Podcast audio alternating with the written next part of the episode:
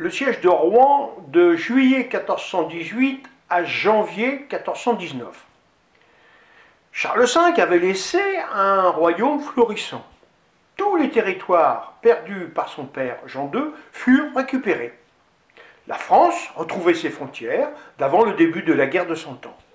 À sa mort, il laissa à son fils une dizaine de millions d'écus d'or et une économie prospère. Après la mort de Charles V, la France bascula dans l'anarchie. Charles VI, trop jeune pour gouverner la régence, fut donnée à ses oncles qui dilapidèrent le trésor amassé par leurs frères, sauf l'oncle maternel, le comte de Bourbon. Plusieurs regrettables événements euh, vinrent semer le chaos dans leur royaume. Premièrement, en 1392, Charles VI fut victime d'une première crise de démence dans la forêt du Mont, qui le poursuivra et s'accentuera jusqu'à sa mort en 1422. Deuxièmement, en 1407, son frère, Louis Ier d'Orléans, fut assassiné par les hommes de main de Jean Ier, duc de Bourgogne, dit Jean sans peur, cousin du roi. À la suite, la querelle des Armagnacs et des Bourguignons ensanglanta la France. Troisièmement, en 1415, la cinglante et désastreuse défaite des Français à Azincourt ouvrit les portes de la France aux Anglais d'Henri V. Henri V, avec une armée de 12 000 hommes, débarqua à Touques, dans le Calvados, le 1er août 1417. Il conquit Caen, Bayeux, Honfleur et l'Aigle. Les places fortes ne résistèrent pas, car aucun renfort de l'hoste royal ne vint à leur secours. La confusion est totale dans Paris, avec un roi folle. Finalement, toute la Normandie tomba aux mains des Anglais, sauf Rouen. Henri V profita de la guerre civile pour avancer sur Paris et prendre la couronne des rois de France comme l'avait souhaité son aïeul Édouard III. Il trouva sur son chemin la résistance inattendue d'une place forte, Rouen.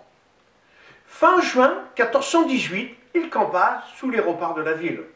Jean peur, à ce moment, contrôlait le pouvoir à Paris, apparaît chassé et surtout fait assassiner les Armagnacs avec l'aide du tueur Capeluche. La bourgeoisie rejoignit ses rangs, dont celle de Rouen. Il décida de renforcer la garnison avec 4000 gendarmes encadrés par ses capitaines aguerris comme les sires de Neuchâtel, de Montagu et le bâtard de Thion. Avec la milice de Rouen, ils étaient maintenant 15 000 hommes bien armés. Il donna le commandement de la place forte à Guy le Bouteiller, un noble normand du pays de Caux. Il fit renforcer les murailles et les pourvus de machines de guerre. Il ordonna à tous ceux qui n'avaient pas de vivres pour six mois de quitter les lieux. Malgré toutes ces précautions, les greniers de la ville n'étaient pas pleins. Henri V encercla la ville et en contrôla toutes les portes.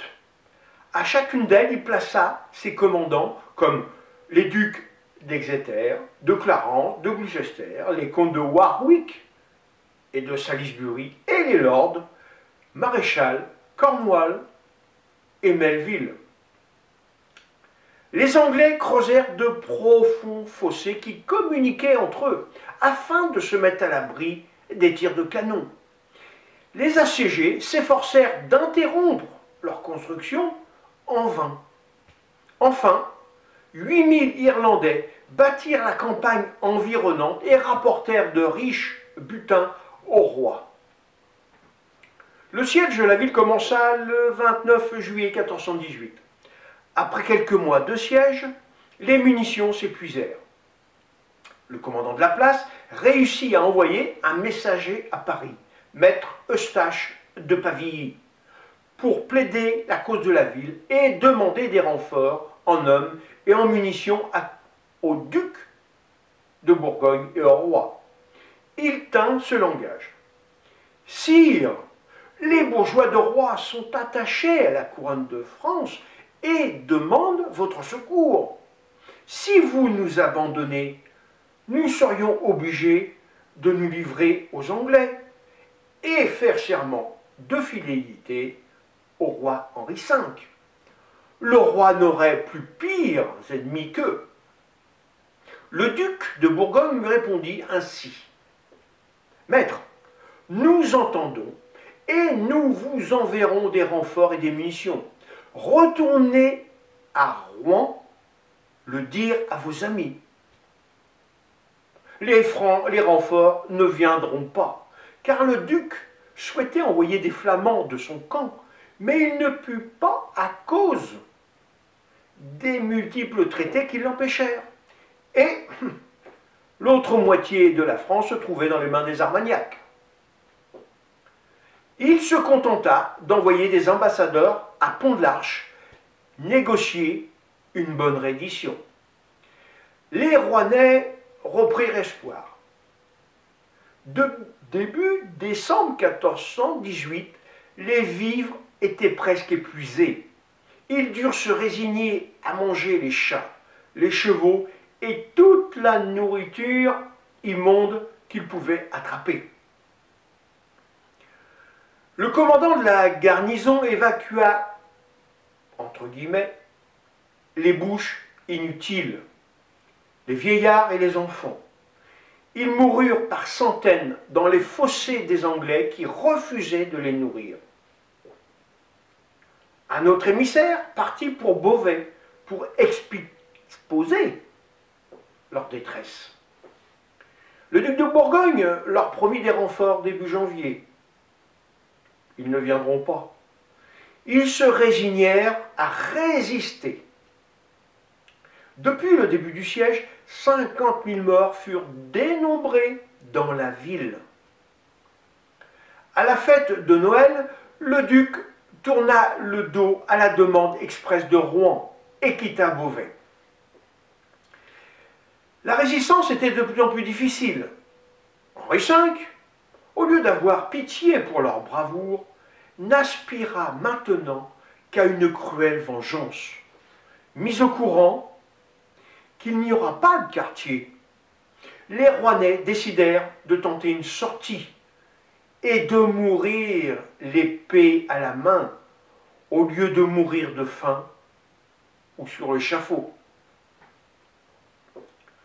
Le 13 janvier 1419, Henri V, averti de cette résolution désespérée, leur proposa une capitulation correcte.